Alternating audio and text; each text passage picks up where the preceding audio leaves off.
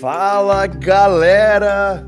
Bom dia, bom dia, bom dia! Sejam todos bem-vindos e bem-vindas para o grande no... a grande nova temporada do Bora Ler a Bíblia. Sim! Estamos ao vivo agora no Clubhouse e também no Instagram e uma pequena grande surpresa, estamos também ao vivo, neste, ao vivo não, né? Estamos também presentes neste momento no Spotify. Sim. Agora não existe mais desculpa, gente. Se você não estava no Clubhouse, beleza. Agora estamos aqui também no Instagram e diariamente também em formato de podcast no Spotify. Então, procure lá no Spotify Bora ler a Bíblia. Agora podemos ouvir, você vai poder ouvir agora no caminho para o trabalho, você vai poder ouvir no momento do cafezinho, vai poder ouvir à noite, a hora que chegar em casa, não importa.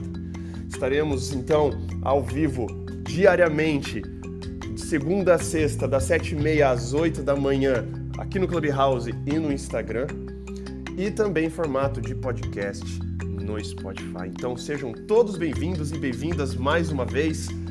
Meu nome é Gustavo Ferelli e você está acompanhando Bora Ler a Bíblia. Hoje nós iremos começar a ler o livro de Gênesis. Então, peguem as Bíblias de vocês. Esse momento não é o momento para ficar scrolling, esse momento não é o momento para você ficar fazendo qualquer outra coisa.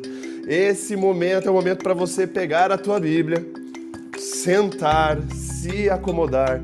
Pegue seu chá, seu leite, seu café, sua cevada dá uma golada, relaxa e prepare-se porque nós vamos então começar a ler o livro de Gênesis. Antes de começarmos qualquer coisa, vamos começar então fazendo uma oração. Oremos. Pai amado e querido, nós lhe agradecemos muito, Pai, porque o Senhor é criador, o Senhor é mantenedor, o Senhor sustenta todas as coisas. O Senhor é todo-poderoso, a Ti toda honra, toda glória, todo louvor, Pai. Estamos começando, Pai, agora mais uma nova temporada aqui do Bora Ler a Bíblia. Nós iremos. Estávamos estudando o livro de Apocalipse e agora nós iremos começar lá do começo, Pai. Iremos começar a estudar as origens, vamos começar a estudar Gênesis. Que o Senhor seja conosco, Pai. Que o Senhor envie o Teu Santo Espírito nós sabemos que somente atra através dele nós temos a, a, sabedoria, que nós temos a, o entendimento. Por favor, Pai, que o Senhor nos abençoe. Abençoe a todos que estão acompanhando aqui ao vivo, Pai, tanto no Clubhouse quanto no Instagram. E abençoe também os que estão acompanhando no Spotify, Pai. Seja com todos nós. Tudo isso nós te pedimos e agradecemos por amor do seu santo e maravilhoso nome, Pai. Amém. Muito bem, gente. Ah, Antes de qualquer coisa, eu gostaria de fazer um dar umas dicas para vocês que normalmente várias pessoas sempre me perguntam: "Pastor Gustavo, que Bíblia que o senhor usa para estudar? Pastor Gustavo, qual é a melhor versão de Bíblia que o, que o senhor recomenda para estudo da palavra?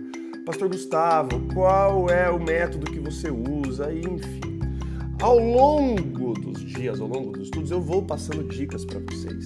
Mas de começo, assim, para a gente começar com o pé direito aqui no Bora Ler a Bíblia, estudando Gênesis, eu queria já mostrar para vocês a Bíblia que eu uso e a versão que eu uso. Não significa que é a melhor ou a pior versão, é questão de gosto. Eu gosto de Bíblias com traduções diretas do hebraico e do grego para o português e com linguagem de hoje, uma linguagem mais contextualizada. Não usando aqueles termos muito antigos, de versões antigas da Almeida, por exemplo, lá dos anos 50, 60, um português mais rebuscado, enfim, eu gosto de palavras, de vocábulos mais atuais. Então, vocês não vão conseguir enxergar, mas essa aqui é a minha Bíblia, ela está bem apagadinha. Ela é uma Bíblia que está na nova versão internacional, é a NVI. Letra grande, porque eu não consegui encontrar uma outra Bíblia com uma letra menor nesse sentido. E ela tem essas colunas do lado para você o que anotar. Então, para vocês terem uma ideia, olha aqui, ó. Isso aqui é o meu anotação de Gênesis. Isso aqui é meu estudo. Olha como que eu, eu uso bastante as margens aqui do lado, eu uso bastante as margens da Bíblia, eu grifo bastante. Então, essa Bíblia que eu uso aqui é a Bíblia da Thomas Nelson, nova versão internacional, letra grande, ela chama-se Leitura Perfeita. Ela tá bem apagadinha aqui. Eu gosto dessa Bíblia justamente porque eu tenho aonde anotar dos lados. Também é bom para você que está começando hoje, você que está começando na nossa jornada aí do Bora Ler a Bíblia, do estudo, sempre ter com você uma caneta, eu gosto de caneta, um caneta ou lápis, um marca-texto, nesse caso aqui eu estou usando um baita de um giz de cera amarelo, eu gosto de grifar com giz de cera porque tem muitas, muitos marca-textos que eles são muito fortes e você começa a grifar a Bíblia e, e ela vaza uma página e ela mancha as outras páginas, porque as, normalmente as folhas da Bíblia são finíssimas, né? Então eu uso muito giz de cera, eu gosto de giz de cera e caneta. E caneta e giz de ceras também eu uso esse daqui, coloridos. Já fica aí o, o merchan desse deste Twistables Colored Pencils. Eles são giz de cera de várias cores que você gira aqui, ó, você aumenta aqui e você vai grifando e aí você vai deixando a sua Bíblia mais fácil, porque qual é o propósito disso? Você pode estar perguntando. O propósito de você grifar, de você escrever, é quando você precisar voltar para o assunto, você já vai ter seus insights, você vai ter seus, os seus, suas anotações, coisas que você pegou lá, da, lá dois anos atrás quando você estava estudando. E aí você leu lá e você escreveu e você não lembra mais, você volta, tá escrito, tá grifadinho, tá tudo certinho. Então, e quais as versões, pastor, que você recomenda de estudo da Bíblia? Eu recomendo três versões da Bíblia. Não significa que elas são as melhores ou piores, ou sei lá o que, isso é questão de gosto. E porque eu sei que essas são traduções diretas do hebraico, que é, que é a língua original do Antigo Testamento, e uma tradução direta do grego, que é a língua original do Novo Testamento. Eu gosto desta versão que eu estou usando, a nova versão internacional. Eu gosto da NAA, que é a nova Almeida atualizada, e eu gosto da NVT, nova versão transformadora. E fica uma dica mais. Essas três Bíblias, elas existem na versão de estudo. São Bíblias mais robustas, grossas, Bíblias muito boas, são um pouquinho mais caras, mas eu super recomendo se você quiser começar já assim, cara, Compre uma dessas três versões, NVI, NVT ou NAA, e as três existem na versão de estudo. Você pode procurar aí na internet, você pode procurar aí que você vai conseguir encontrar essas novas versões. Beleza, gente? Dito tudo isso, hoje vai demorar um pouquinho mais, né? Normalmente, você é a primeira vez que você está ouvindo Bora Ler a Bíblia, entrando aqui no Clubhouse, entrando aqui no Instagram, ouvindo aqui no Spotify. O objetivo é nós lermos a palavra. Não é o objetivo de fazer um estudo aprofundado diário. Não temos tempo para um estudo aprofundado por aqui. Por mais que eu já esteja preparando, por exemplo, um estudo aprofundado de Daniel e Apocalipse, que nós faremos posteriormente, eu vou deixar avisado. O objetivo aqui é estimular você que está acompanhando pela primeira vez aqui, é estimular você a voltar ao hábito de ler a Bíblia caso você já tenha tido algum momento atrás esse hábito, ou você estabelecer o hábito de ler a Bíblia. Você que nunca teve vontade de ler a Bíblia, fala, pastor, eu não sei nem por onde começar, eu não sei como. Vem comigo, vem comigo que eu vou ajudar você a desenvolver esse hábito de leitura diária da Bíblia. Estamos fazendo esse projeto do Bora Ler a Bíblia desde fevereiro do ano passado. Desde quando abriu o Clubhouse, desde que deu aquele boom do Clubhouse, estamos fazendo diariamente lá, todos os dias. Então, como eu disse, o projeto não é para ser uma, algo demorado. Então, de segunda a sexta, das sete e meia às oito da manhã, meia horinha. Sábados, domingos e feriados, das oito e meia às nove da manhã, todos os dias, lendo por meia hora a palavra com vocês e durante a leitura eu vou dando insights, eu vou falando curiosidades do texto. E aí vocês podem anotar. Mas fique bem claro, gente, que o objetivo aqui é que eu estimule vocês a, a vocês lerem a palavra, que vocês se sintam estimulados, estimuladas a ler a palavra diariamente e que vocês leiam a palavra diariamente sozinhos por vocês também. Vocês não parem aqui no Bora Ler a Bíblia. Termina o Bora Ler a Bíblia, vocês releiam o texto. Vocês grifem coisas que a gente não grifou, que eu não pontuei. Então, assim, é o estímulo para vocês desenvolverem a sua comunhão pessoal e intransferível com Deus. Eu não posso comungar por vocês. Eu não posso desenvolver essa ser esse intermediário entre você e Deus. Não existe intermediário entre nós e Deus. Sua, o seu estudo da palavra tem que ser só você e, e. Beleza? Dito isso, abram então as Bíblias de vocês em Gênesis capítulo 1. Bom, vou dar uma golada aqui. Gênesis, gente. Quem escreveu Gênesis? Gênesis, nós acreditamos, tanto nós cristãos quanto judeus, acreditam que quem é o escritor de Gênesis foi Moisés. Gênesis é o primeiro livro da Bíblia a ser escrito, pastor Gustavo? Não, o primeiro livro da Bíblia acredita-se que não foi Gênesis, acredita-se de estudos, teólogos sérios, pessoas que se debruçam em cima de estudar a Bíblia, o seu conteúdo. Acredita-se que o primeiro livro da Bíblia a ser escrito foi o livro de Jó, também escrito por Moisés. O período que acredita-se que Jó, que Moisés escreveu, tanto o livro de Jó quanto Gênesis, acredita-se que foi durante a estadia dele em Midian, quando ele foge do Egito, quando ele nós iremos estudar isso em, em Êxodo. Acredita-se que quando ele foge do, do Egito, ele vai para as terras de Midian e lá ele vira pastor de ovelhas. Ele fica por 40 anos no deserto, sendo pastor de ovelhas, antes dele retornar para o Egito e fazer toda a história do Êxodo que nós já conhecemos de libertar o povo. Durante esses 40 anos, então acredita-se que ele escreveu o livro de Jó, primeiramente. Lá ele teve a inspiração divina para escrever o livro de Jó e para escrever o livro de Gênesis. Muito interessante. Gênesis, a palavra Gênesis, na verdade, na Bíblia hebraica, na Torá, o nome do livro de Gênesis é Bereshit. Bereshit, na verdade, é a primeira palavra que aparece aqui no texto hebraico de Gênesis. Bereshit, ou no princípio.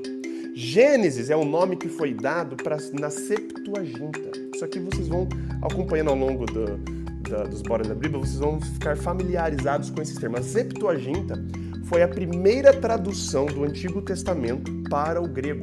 Era a Bíblia que Jesus, os seus discípulos, tinham na época deles. Eles estudavam a Septuaginta, que é a primeira tradução do hebraico para o grego. E nessa tradução do hebraico para o grego, deu-se o nome de Gênesis, que é o princípio. Mas na Bíblia hebraica, o nome do livro de Gênesis é Bereshit, que é a primeirinha palavra que está aqui no nosso, no nosso texto em hebraico. Por falar em hebraico, eu vou falar coisas aqui que estão completamente relacionadas com o texto em hebraico, com o original. É muito importante nós entendermos que existem quando nós fazemos uma tradução, quando eles fazem a tradução, por exemplo, do hebraico direto para o português, existem perdas de tradução, existem perdas de sentido, de significado, coisas que só significam e só conseguem ser ditas na língua original. E quando se tenta traduzir, nós perdemos um pouco do sentido dela. Por exemplo, eu vou dar um exemplo clássico que todo mundo conhece, por exemplo, a palavra saudade em português. A palavra saudade em português é intraduzível para outras línguas. Não existe a palavra saudade em inglês. Em inglês, quando você vai falar que você tem saudade de alguém, você vai falar I miss you.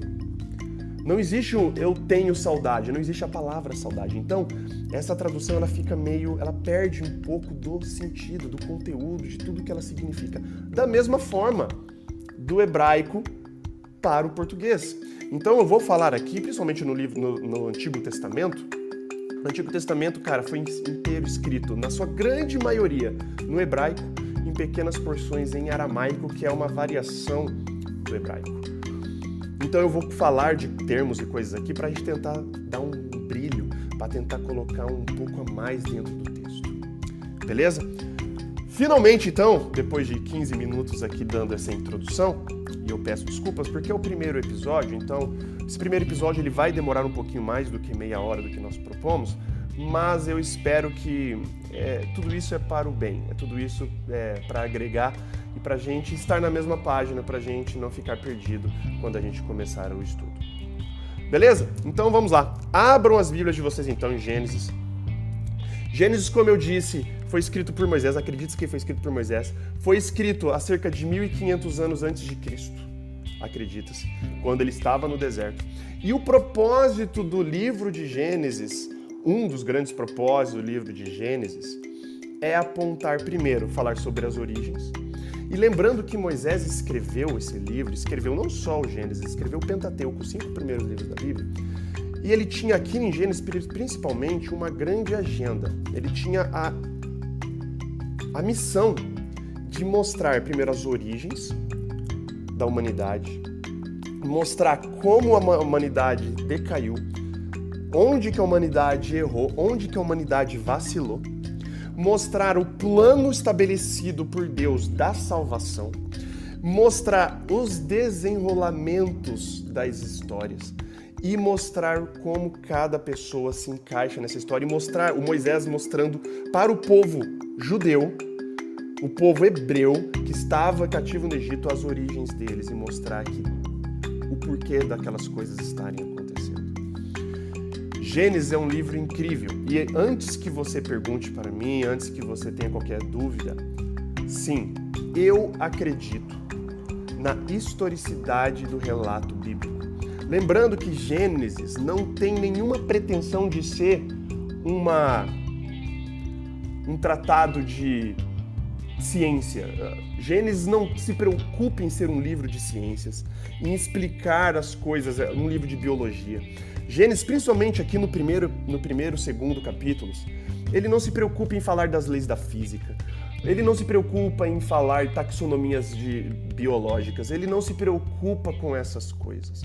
Gênesis não tem essa preocupação e é um é uma armadilha muito grande quando nós tentamos abordar o Gênesis com essa visão. Gênesis não tem essa intenção de ser um, um livro pesado de ciências que você vai descobrir aqui as coisas, as minúcias do, de, de ciências, o como e tudo mais. No livro de Gênesis, Moisés simplesmente coloca e mostra como que foi, como que criou. E eu vou comentar uns detalhes aqui depois para vocês. Então, sim, eu acredito na historicidade. Eu acredito aqui que realmente no princípio Deus criou. Não foi algo é, que demorou milhões e milhões de anos. Eu acredito sim que foi, foram feitos os céus e a terra e tudo que nele há em seis dias literais.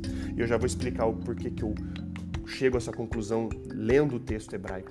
Então, assim, antes de qualquer coisa, eu acredito. Acredito na literalidade de Adão e Eva no paraíso, comendo do fruto, conversando com a serpente.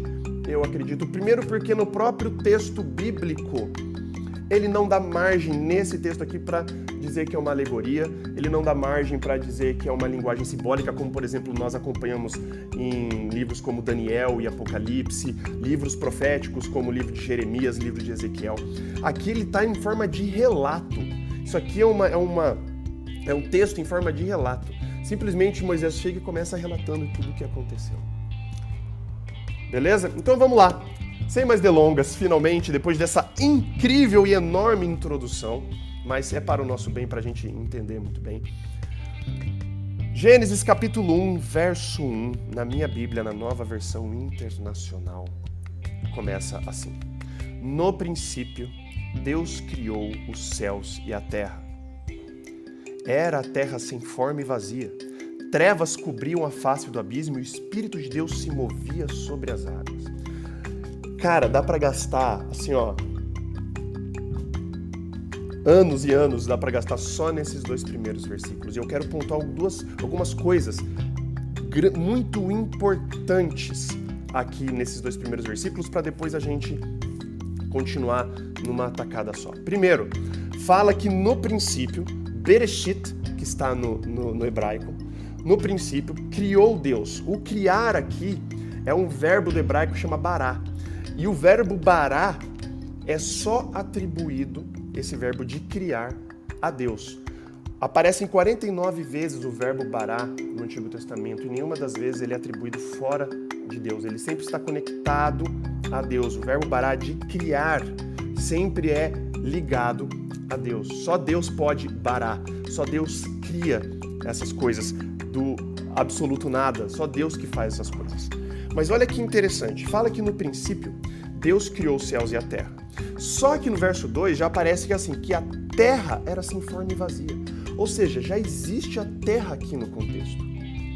Não nos é dito, e obviamente o texto não se preocupa com isso, em mostrar em que momento foi criado o planeta Terra. Existia essa terra sem forma e vazia. E é muito interessante falar assim, mas pastor, sem forma e vazia? No hebraico, o sem forma e vazia é tohu vabohu. Tohu vabohu, sem forma e vazia, que no sentido do texto, e quando ele é apresentado, ele aparece só mais uma vez, lá em Jeremias, ele é apresentado como algo desolado, vazio, algo como sem propósito. Não é que existia. A gente tem que pensar, né? Como, como que uma terra pode ser sem forma e vazia? O sem forma e vazio aqui do hebraico, tohu vabohu, no hebraico, significa algo como desolado, como eu disse, vazio, sem propósito. A terra era uma coisa, uma, uma coisa ali formada, só que ela não tinha propósito, ela era um canvas, ela era um quadro em branco para ser pintado. E ela já existia desde lá, vai saber quando. O texto bíblico não se preocupa em dizer quando que essa terra sem forma e vazia foi criada. Nós temos que entender que no princípio criou Deus os céus e a terra. E que princípio foi esse? O texto também não se preocupa em responder isso.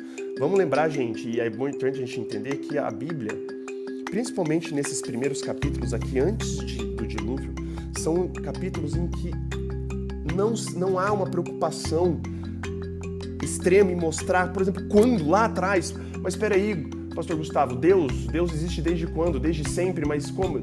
O texto não, não, não, não ele não tá para dizer isso aqui. O texto tá para dizer que, cara, é isso, Deus criou. Deus é criador. Deus é criador desde o começo. Ele criou céus e a terra. E aí fala que essa terra era sem forma e vazia e que trevas cobriam a face do abismo. Não existia luz. Era algo sem propósito, era algo desolado, vazio e as trevas cobriam a face do abismo. Abismo aqui é muito interessante que nós estudamos, estávamos estudando antes de começar aqui, tanto no, no Instagram quanto no Spotify, nós estávamos estudando lá, aqui no Clubhouse, falando no, em em Apocalipse, falando que o inimigo, por exemplo, ele é preso no abismo, ele fica preso no abismo. E muitas pessoas tentam interpretar e falar, né, o abismo, o abismo é um inferno, o abismo é um, é um buraco, o abismo é um lugar, sei lá o que, não. Nós vemos aqui que a terra é chamada de abismo. Só que a terra chamada de abismo no contexto dela estar sem forma e vazia, num contexto dela estar sem propósito, desolada. Em Apocalipse, quando nós estudamos, nós vimos que quando Jesus volta para levar os seus para o céu, fica aqui só o inimigo, Satanás, e a terra ela fica, ela é chamada de abismo. Fala que Satanás é aprisionado no abismo por mil anos. Por quê? A terra é chamada de novo de abismo? Porque a terra normalmente ela fica desolada, ela fica sem propósito, ela fica vazia. Não existe mais ninguém, só existe Satanás e seus anjos durante mil anos aqui na terra. Então ela fica entre aspas, um torru vaborru, ela fica sem forma e vazia. E isso aqui é muito importante porque quando nós entendemos os princípios básicos, e aqui eu volto, qual a importância do estudo aprofundado de Gênesis, principalmente Gênesis 1, 2 e 3. Quando nós estudamos muito e aprofundadamente o Gênesis 1, 2 e 3, nós entendemos a base, o fundamento para entendermos toda a Bíblia desde Gênesis até Apocalipse. Apocalipse vai ecoar coisas de Gênesis completamente, vai ecoar muito aqui do começo. Então é muito importante nós pegarmos no começo aqui para a gente entender coisas que a gente às vezes acha bizarramente loucas lá em Apocalipse. Quando nós entendemos o Gênesis, as coisas simplificam. Nunca ela vai ficar mais simples, eu vou entender tudo, mas elas ficam mais simples. Então, no princípio que Deus fazia a terra, a terra era sem forma e vazia, e as trevas cobriam a face do abismo. E o Espírito de Deus movia-se sobre as águas. O movia aqui não é algo ah, planando. Algumas versões falam o Espírito de Deus planava sobre as águas. Não é um algo assim. Essa, essa palavrinha aqui, no hebraico, se mover, ela é usada para descrever o voo da águia protegendo o seu ninho também no hebraico. Ou seja, o Espírito de Deus não estava planando sobre as águas, o Espírito de Deus estava cuidando, ele estava envolvendo essa terra sem forma e vazia, ele estava ali aguardando algo. E a coisa muito interessante agora de se observar. A gente observa que aqui na criação, nós, quando nós vamos lá em João, capítulo 1, verso 1, fala que no princípio a palavra era Deus, a palavra estava com Deus. E tudo que se foi feito foi feito através da palavra. Nós vemos que a palavra é Jesus Cristo. Então, aqui, nos, nos dois primeiros versículos, nós encontramos as três pessoas da Trindade envolvidas: Deus Pai, Elohim, Bereshit, Bara Elohim. Deus. No princípio, nós, nós sabemos por livro de João que todas as coisas foram criadas através de Deus Filho, Jesus. E aqui também vemos o Espírito de Deus sobre as águas. Então nós vemos as, os três, a Trindade, esse grande mistério da Trindade envolvido ativamente na criação de todas as coisas e na criação do nosso planetinha Terra aqui. Outra coisa para nós nos atentarmos, e sempre nos atentarmos nos textos, são as repetições de expressões. Vocês vão ver que nós vamos repetir muitas vezes aqui lendo, primeiro, principalmente aqui em Gênesis, né? E disse Deus, e assim foi, e Deus viu que era bom. Passaram-se tarde e manhã. Nós vamos ver que o, o, o escritor aqui, Moisés, ele estabelece um ritmo na criação. E o ritmo é dado pelo próprio texto. Um autor fala que a forma do texto aponta para o próprio texto. O jeito que o texto foi escrito, o jeito que ele é ritmado, o jeito que existem as pausas, as repetições, é uma coisa para nós sempre nos atentarmos no texto bíblico, porque sempre as repetições, os ritmos, eles apontam para algo do texto, um conteúdo que nós iremos ler, algo que está acontecendo. Lembre-se sempre que a forma do texto aponta para o conteúdo do próprio texto. E nós, vemos, nós leremos aqui várias coisas se repetindo. Coisas que nós sempre lemos, quem estudou a Bíblia quando era pequenininho, ou quem estuda, nós vamos ler aqui agora, e eu vou agora tentar ler numa paulada só, para a gente não perder muito mais tempo, mas prestem e vão grifando. Lembra que eu disse para vocês? Vão grifando as repetições. Passaram-se tarde de manhã e disse Deus, e assim foi, e Deus viu que era muito bom. Vai grifando. Vamos começar a ler então agora a partir do verso 3. Disse Deus: haja luz e houve luz. Deus viu, Deus viu que a luz era boa e separou a luz das trevas. Deus chamou a luz dia e as trevas chamou noite. Passaram-se da tarde e a manhã, e esse foi o primeiro dia. Uma coisa muito interessante aqui, que o dia, biblicamente falando, no Gênesis, o dia começa na tarde, passa pela noite, vai até meio-dia do outro dia. Então aqui, o dia, na verdade, começa no pôr do sol. Houve tarde, manhã. Hum, muito interessante isso. Isso explica o porquê, por exemplo, os judeus guardam o sábado quando eles começam na sexta-feira à tarde no pôr do sol. Eles pegam também como base no texto, porque houve tarde e manhã, o primeiro, segundo, terceiro, quarto dia. Muito interessante. Então, biblicamente, o dia começa no pôr do sol de um dia Verso 6: Disse depois Deus: haja entre as águas um firmamento que separe as águas de águas. Então fez o firmamento e separou as águas que ficaram abaixo do firmamento das que ficaram por cima, e assim foi. Ao firmamento Deus chamou o céu.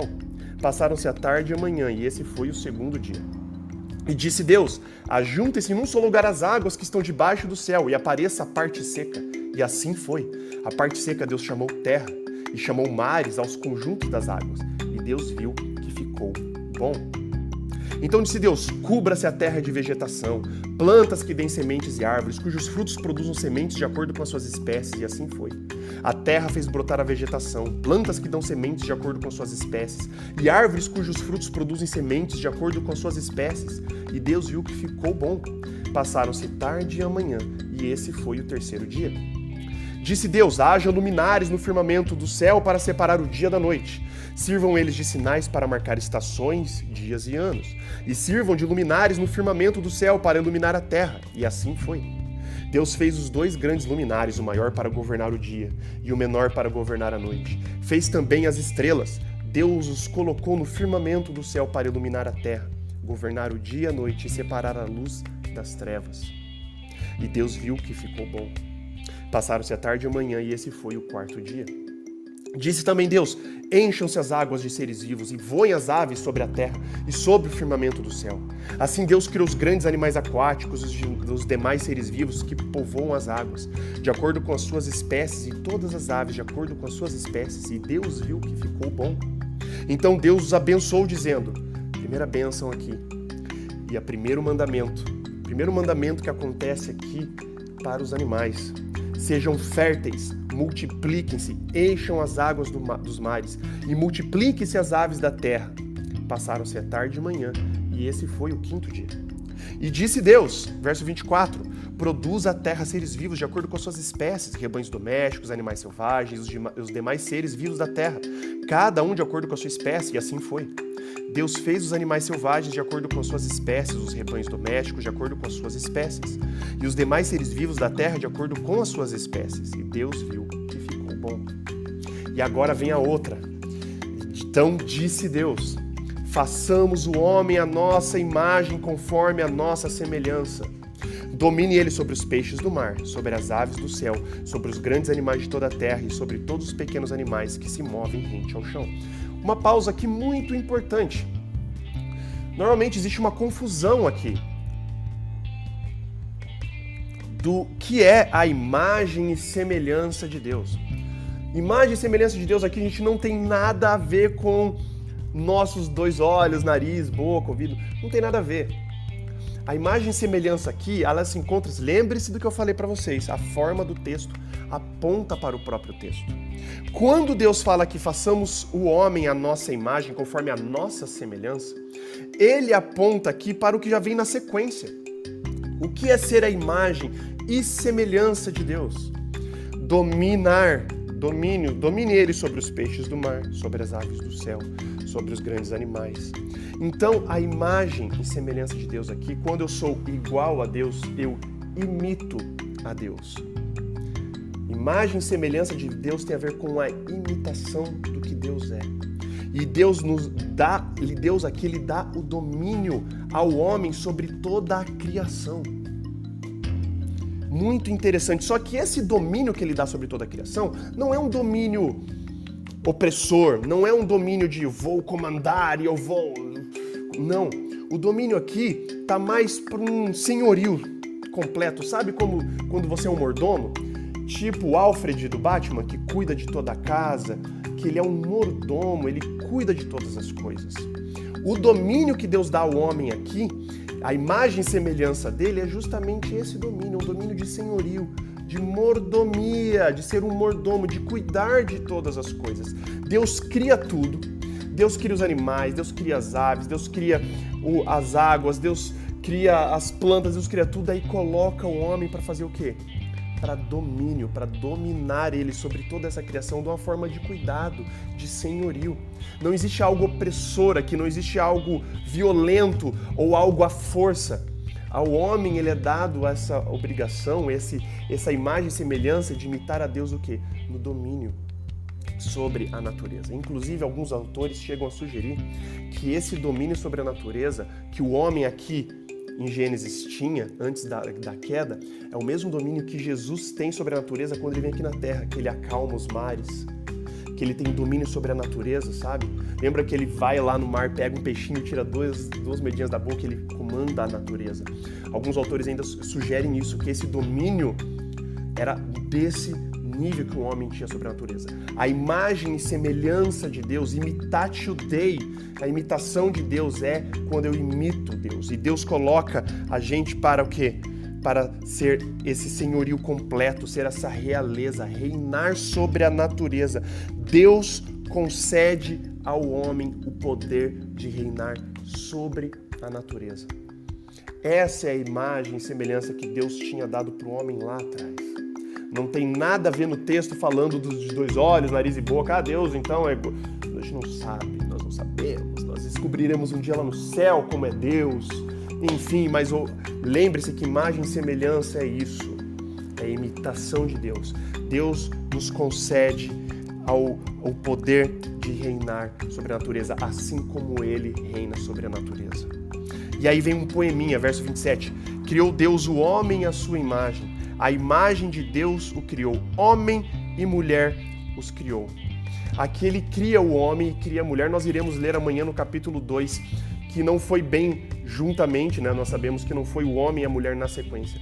Mas aqui no texto também é uma coisa muito importante de pontuar que quando fala que homem, que Deus criou o homem e a mulher, não existe qualquer qualquer espécie de hierarquia aqui. Não existe uma superioridade do homem sobre a mulher, da mulher sobre o homem. Eles estão em pé de igualdade. No texto aqui, Deus o criou, homem e mulher os criou. Criou em parâmetro de igualdade. Não existe superioridade, não existe hierarquia, não existe nada disso aqui na criação. E vamos continuar. E agora vem a segundo mandamento, a segunda bênção. A mesma ordem, a mesma ordem que Deus tinha dado aos animais, agora Deus dá ao homem verso 28. Deus os abençoou e lhes disse: Sejam férteis e multipliquem-se, encham e subjuguem a terra, dominem sobre os peixes do mar, sobre as aves do céu e sobre todos os animais que se movem pela terra. E ele continua: E disse Deus: Eis que lhe dou todas as plantas que nascem em toda a terra e produzem sementes, e todas as árvores que dão frutos com sementes. Elas servirão de alimento para vocês. E dou os vegetais com alimento e a tudo que tem em si o fôlego de vida. A todos os grandes animais da terra, a todas as aves do céu e a todas as criaturas que se movem rente ao chão. Olha que interessante, uma coisa muito interessante aqui, que não é só o homem que tem o fôlego de vida. Os animais também têm o fôlego de vida de Deus. E mais para frente, amanhã, no capítulo 2, nós iremos descobrir que também Deus formou os animais do pó da terra, não foi só o homem. Não é privilégio só do ser humano ser formado ao pó da terra. Então é muito interessante nós termos essa noção de que os animais também têm fôlego de vida de Deus. E os animais, como iremos descobrir amanhã, os animais também foram formados do pó da terra. E assim foi, e verso 31. E Deus viu tudo o que havia feito, e tudo havia ficado muito bom. Passaram-se a tarde e a manhã, e esse foi o sexto e assim nós terminamos o capítulo 1 de Gênesis, mas eu quero que vocês notem uma coisa que eu disse no começo. Notem as repetições da palavra, das palavras. Nós vamos, nós vemos aqui, né? Eu, eu dá para você contar aqui só no primeiro capítulo de Gênesis. E disse Deus dez vezes. E disse Deus, e disse Deus, e disse Deus, disse também Deus, e disse Deus, disse Deus, e disse Deus. O texto vai colocando um ritmo na criação de assim foi, e assim foi, e Deus viu que ficou bom, e Deus viu que ficou bom, e disse Deus, e você vai indo ritmo, e você vai indo ritmo, e você vai indo ritmo. E o texto, o texto bíblico vai colocando ritmo, ele vai colocando ritmo. Você vai vendo, você vai, ele vai te preparando para algo. O ritmo, quando a gente está assistindo um filme, lembra-se que existe o clímax do filme, né? O clímax do filme, o clímax de uma história, quando você está lendo, é aquele lugar você vê que vai construindo, construindo, construindo a expectativa, o texto, a narrativa vai te colocando uma expectativa até que ele vai chegar num ponto, no, no ápice. O texto aqui, Moisés, cara, Moisés era um cara muito cabeção. Moisés era um cara muito intelectual, porque nós vamos ler depois, quando nós estudarmos o livro de Êxodo, a gente, a gente sabe, e vamos estudar aqui, Moisés, ele cresceu na corte do Egito, ele cresceu estudando, ele é um cara culto, ele é um cara que sabia escrever, ele é um cara que sabia colocar, ele sabia organizar o texto, ele sabia criar ritmo, criar forma. E, Moisés vai colocando aqui ritmo, e disse Deus, e disse Deus, e ficou bom, porque o texto, a forma do texto aponta para o conteúdo do próprio texto. Moisés vai criando uma expectativa que nós iremos ver amanhã. Mas o importante, e aí, uma coisa muito legal da gente entender é, por exemplo, e disse Deus. E disse Deus, ele aparece dez vezes. Dez vezes aqui no primeiro, na, na parte da criação. Uma coisa muito interessante a gente entender é que o número 10, o numeral 10, para os hebreus, para o povo judeu lá atrás, era como se fosse uma unidade mínima de contagem. Nós vamos ver lá, por exemplo, quando a história de Abraão, quando Abraão tenta interceder para o povo em Sodoma, Ele fala assim: Mas Senhor, se tiver mil pessoas justas em Sodoma, o Senhor vai, sal vai salvar. E se tiver cem, sei lá o que. Até que ele reduz para quê? Para dez. Ele não reduz para um. Para o sistema dessa, da, dessa época, do judeu, do hebreu dessa época, o numeral 10, o, o valor 10 era como se fosse um valor mínimo. O que isso diz para mim, diz para você quando nós estamos estudando aqui a criação. Existe muito mais coisa envolvida na criação. Existe muito mais coisa, nós vemos muito mais coisas criadas além do que nós vemos aqui no texto. Mas o e disse Deus, o e disse Deus, toda vez que Deus diz, ele cria algo, toda vez que Deus diz, ele dá uma ordem. O e disse Deus aqui tem 10, isso diz assim que isso é o mínimo, é o mínimo necessário que foi escrito aqui no texto bíblico para nós entendermos o que, o, que existe de tudo. A criação foi muito maior, foi muito mais complexa, existem muito mais outros detalhes que não são colocados no texto. Porque esse não é o objetivo do texto. O objetivo do texto, dessa criação e do disse Deus e do ritmo e dessa marcação e Deus que viu que ficou bom e passaram a citar de manhã, ele vai criando um ritmo, uma expectativa que vai ser atendida só no capítulo 2. Mas lembrando, porque antigamente as pessoas não dividiam. Ou quando Moisés escreveu, ele não dividiu em versículos e não dividiu em capítulos. Então, o texto todo está apontando para o que nós iremos ler no capítulo 2 de amanhã. Mas isso é um papo para amanhã. E aí, o que você tem que entender, basicamente, é isso. Beleza, gente? Nossa, já são 8 e 12 da manhã, desculpa. Eu falei que eu ia passar um pouquinho. Normalmente nós ficamos na meia hora, então Hoje tivemos uma baita introdução, né? Então, eu queria já, antes de mais nada, finalizar o nosso estudo aqui com uma oração. Vamos orar? Pai amado e querido que estás nos céus, nós lhe agradecemos muito, Pai, porque mais uma vez o Senhor é criador, o Senhor é soberano, o Senhor fez todas as coisas pela tua palavra, Pai. O Senhor ordenou e as coisas existiram. Nós estudamos hoje o primeiro capítulo de Gênesis e nós vimos que não existe uma preocupação do autor aqui, de Moisés, de explicar como o Senhor fez, quando aconteceram essas coisas, de que forma, não. O objetivo do texto aqui é mostrar que o Senhor é o Criador. Senhor fez todas as coisas. O Senhor nos sustém. Que é sem ti, nada do que existe teria sido feito. Se nós tirarmos desse primeiro capítulo só isso, Pai, já está de ótimo tamanho. Entender que o Senhor é o Criador, o Senhor é um Criador ativo. O Senhor aqui, ele, o Senhor fez a criação em seis dias literais, não foram seis eras, seis para cada ano, para cada era aqui de criação passaram-se milhões de anos. O Senhor não precisa disso. O Senhor pode criar todas as coisas, o Senhor poderia ter criado todas as coisas, inclusive dos seis dias criado de uma vez só, mas não. Senhor tinha um propósito ao criar as coisas separadas cada dia e criar esse ritmo. E nós iremos estudar isso amanhã, Pai. Que o Senhor já nos dê essa expectativa, essa curiosidade de descobrir o porquê é criado isso. Por que o Senhor escolheu fazer isso em seis dias? Senhor fortaleça a fé de todo mundo aqui. Se é a primeira vez que alguém está aqui acompanhando o Bora Ler a Bíblia, seja aqui no Clubhouse, seja também no Instagram, seja no, no Spotify, Pai, que o Senhor crie a vontade de quem está ouvindo de acompanhar aqui a leitura diária da Bíblia. De acompanharmos aqui, Pai, de desenvolvermos esse hábito do estudo da Tua palavra, Pai. Nós sabemos que a única fonte que nós temos aqui perfeita é a Tua palavra, Pai. Além da oração, é a Tua palavra. Favor, que o Senhor nos dê essa vontade de participarmos aqui diariamente, de lermos a Tua palavra, não só aqui no Bora Ler a Bíblia, mas lermos em casa, sozinhos, nós, estudando a Tua palavra, Pai. Quero pedir que o Senhor abençoe a todos que estão aqui acompanhando. Senhor nos dê uma ótima sexta-feira. Nos vá dando já o livramento de coisas que nós precisamos, dando a sabedoria para resolver os problemas do nosso dia, seja com todas as famílias aqui também representadas, Pai. Quero pedir que também que o Senhor seja com os que estão em situação de vulnerabilidade, Pai. As pessoas, principalmente lá em Minas Gerais, na Bahia, as pessoas que estão passando por tragédias de inundação, de alagamento, destruição, muitas pessoas perdendo suas vidas, perdendo suas casas, Pai.